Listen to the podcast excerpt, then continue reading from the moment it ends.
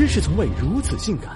中华食谱里的特殊粉，酒店会所里的保留菜品，媒体口诛笔伐的国民恶行，吃货圈敢吃不敢言的黑暗料，洋人眼中的当代中国未解之谜。山民靠它发家，小贩靠它致富，老板借它拍马，领导趁机成仙，它就是野味。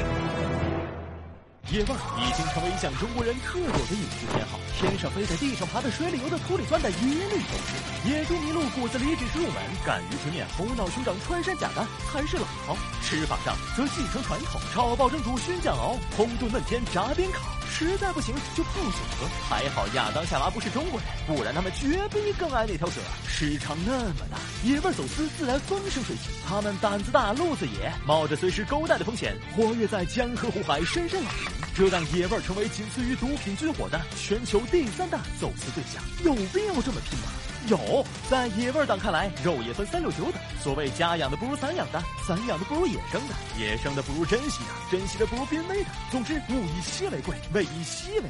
然而，美食界早就粉碎了这一谣言，野味并不比普通肉好吃。事实上，人类自打学会生活以来，对于什么能吃、什么不能吃、什么好吃、什么难吃，已经探索了几千年。今天的鸡鸭猪牛羊占领人类餐桌，就是古往今来无数吃货用嘴投票的结果。而野味缺少烹饪传统，只能满足猎奇心态。美味一说，实属歪歪；不好吃，那就跟你谈赢了。国人向来迷信以形补形，尤其爱把奇珍异兽当成食补圣品，比如穿山甲爱钻就。以为吃了能练金刚钻，还有熊掌凑齐了一对吃，分分钟能练就铁砂掌。还有吃猴脑无脑，吃虎丁吃鹰翅，呃，大概能上天。这个字概括就是吃啥补啥。然而歪门邪道，除了能壮大保健市场外，一文不值。现代营养学早已证明，野生动物大都没啥特别的营养价值。所谓奇效，然并尽管官方说破了嘴，依然阻止不了部分人用野味调剂生活花式选择。出入酒店会所、农家乐，不光自己吃，还请别人吃，价格不菲，动辄上万。这吃的哪是饭，是面子和路子。在部分地区，吃野味还是一种高级的行贿手段。往往野味越少见，领导就越有样，办事儿自然快人一截。这算是继送钱、送房、送车、送古玩之后的又一送的姿势。不过一旦被曝光，还是得进去进一遭。影响前途事小，被野味把命收了就亏大了。由于久居野外，风餐露宿，野味通常携带大量寄生虫甚至病毒，而普通的肉食加工方式又难以消除，容易引发感染甚至死亡。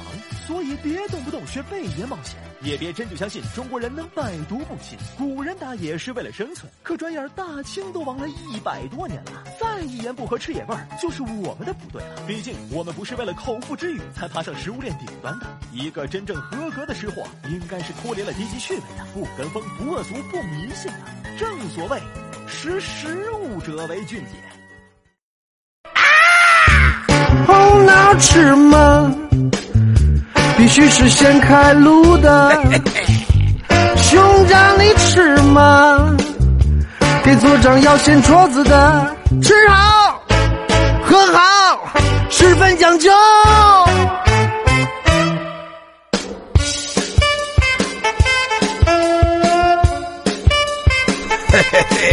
血盆大口流着哈喇子，活像一条见了血的猎狗，两眼发直。你吃干了，摸紧了，样样正得意，吐了一地尸骨，他还冒着热气。想吃鬼的，找个酒托不就完了？就是。想吃没人吃的，前面左拐坑位有的是呀。吃好，更好过肩捡球